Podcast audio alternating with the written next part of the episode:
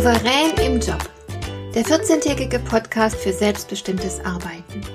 Ich heiße Marion Lemper-Püchlau und in meiner Sendung geht es um mehr Souveränität am Arbeitsplatz. Du erfährst, wie du immer ein wenig über den Dingen stehst. So kannst du deine Ziele erreichen, du bewahrst dir deine Selbstachtung und du ziehst mehr Befriedigung aus deiner Arbeit. Lass dich inspirieren und mach das Beste aus jedem Arbeitstag.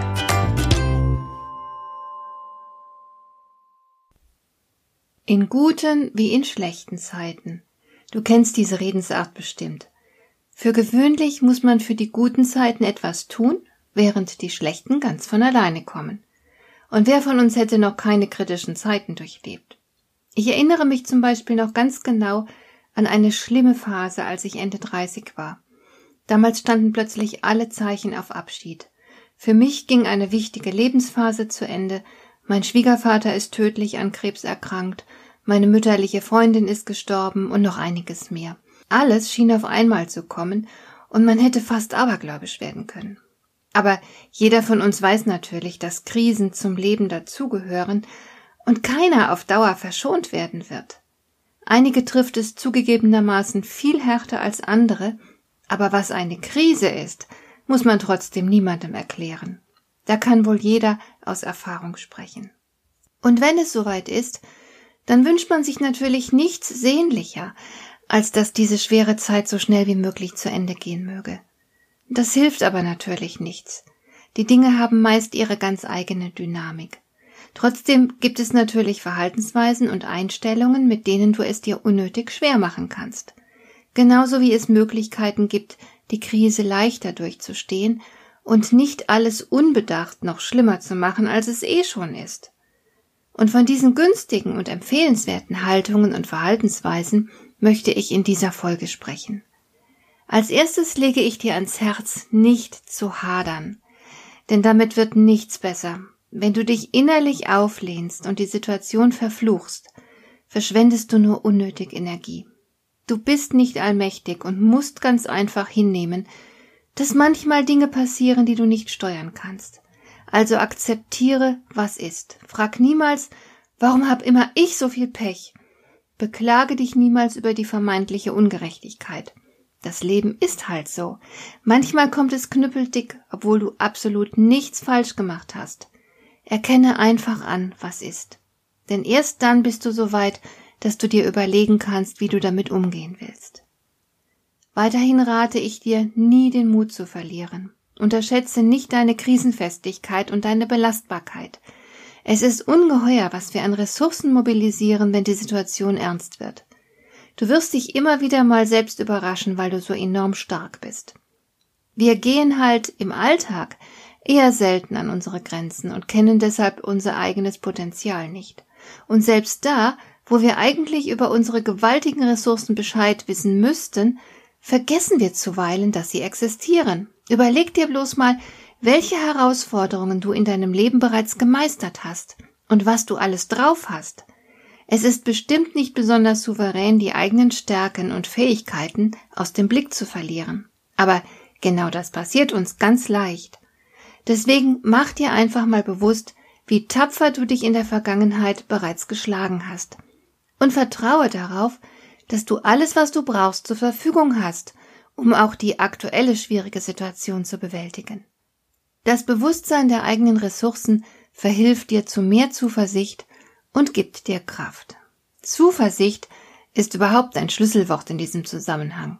Wusstest du, dass Zuversicht wichtiger ist als Intelligenz? Die erfolgreichsten Menschen sind natürlich diejenigen, die über beides verfügen.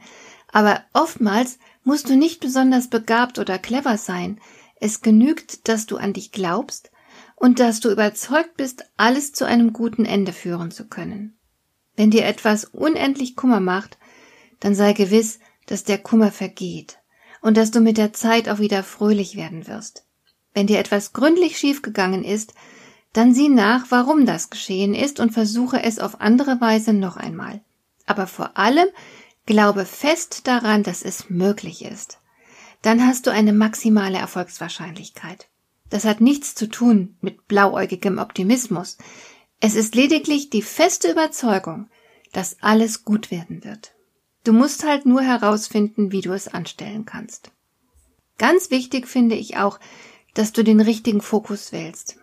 Als meine zweitjüngste Tochter im Alter von 14 Jahren fast totgefahren wurde, habe ich mich nicht etwa auf meine Angst um sie konzentriert, sondern auf die Frage, was ich jetzt sofort tun könnte, um die Situation für uns alle etwas leichter zu machen. Wir wussten zuerst nicht, ob sie überleben würde. Ich habe aber nicht geweint, sondern das Steuer fest in die Hand genommen.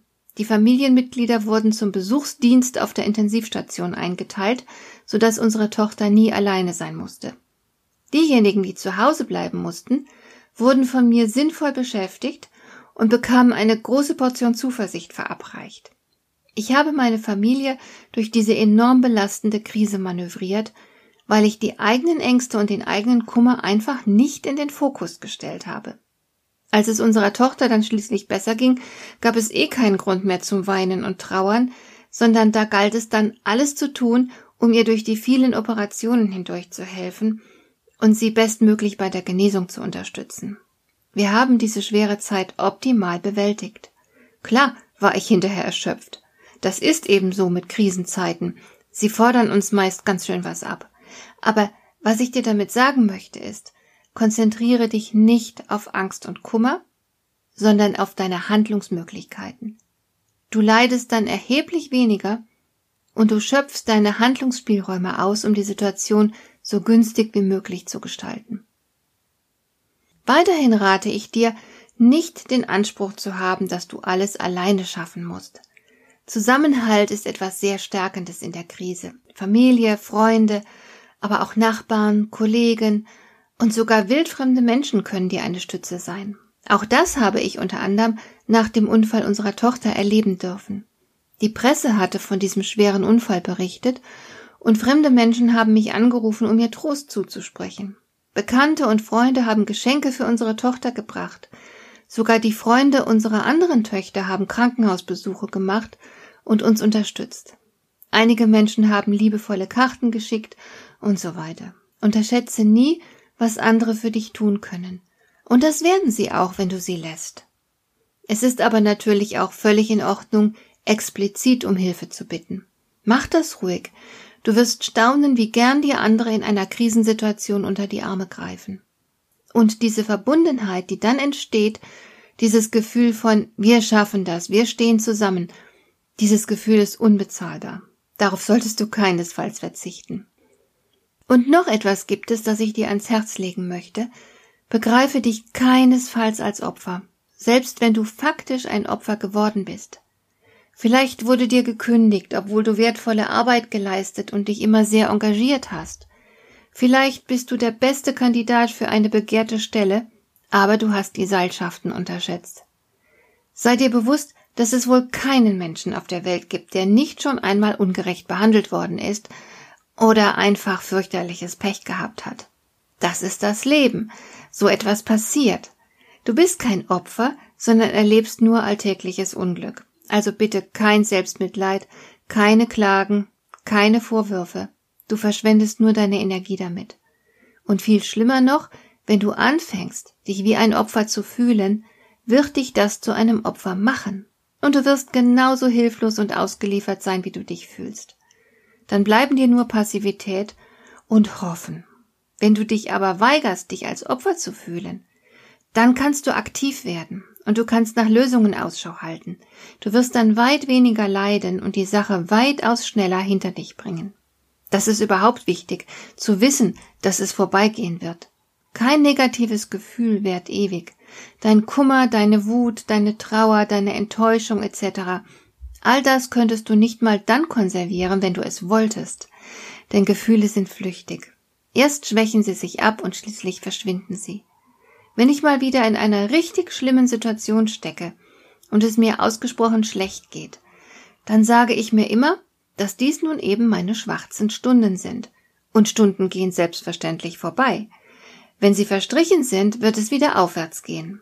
Nicht nur das Glück ist flüchtig, auch das Elend hat seine Grenzen. So ist das Leben. Traurig und tröstlich zugleich. Hat dir der heutige Impuls gefallen? Dann kannst du jetzt zwei Dinge tun. Du kannst mir eine Nachricht schicken mit einer Frage, zu der du gerne hier im Podcast eine Antwort hättest. Du erreichst mich unter info@lemper-püchlau.de. Und du kannst eine Bewertung bei iTunes abgeben, damit diese Sendung für andere Interessierte sichtbarer wird. Schön, dass du mir zugehört hast. Bis zum nächsten Mal eine gute Zeit für dich.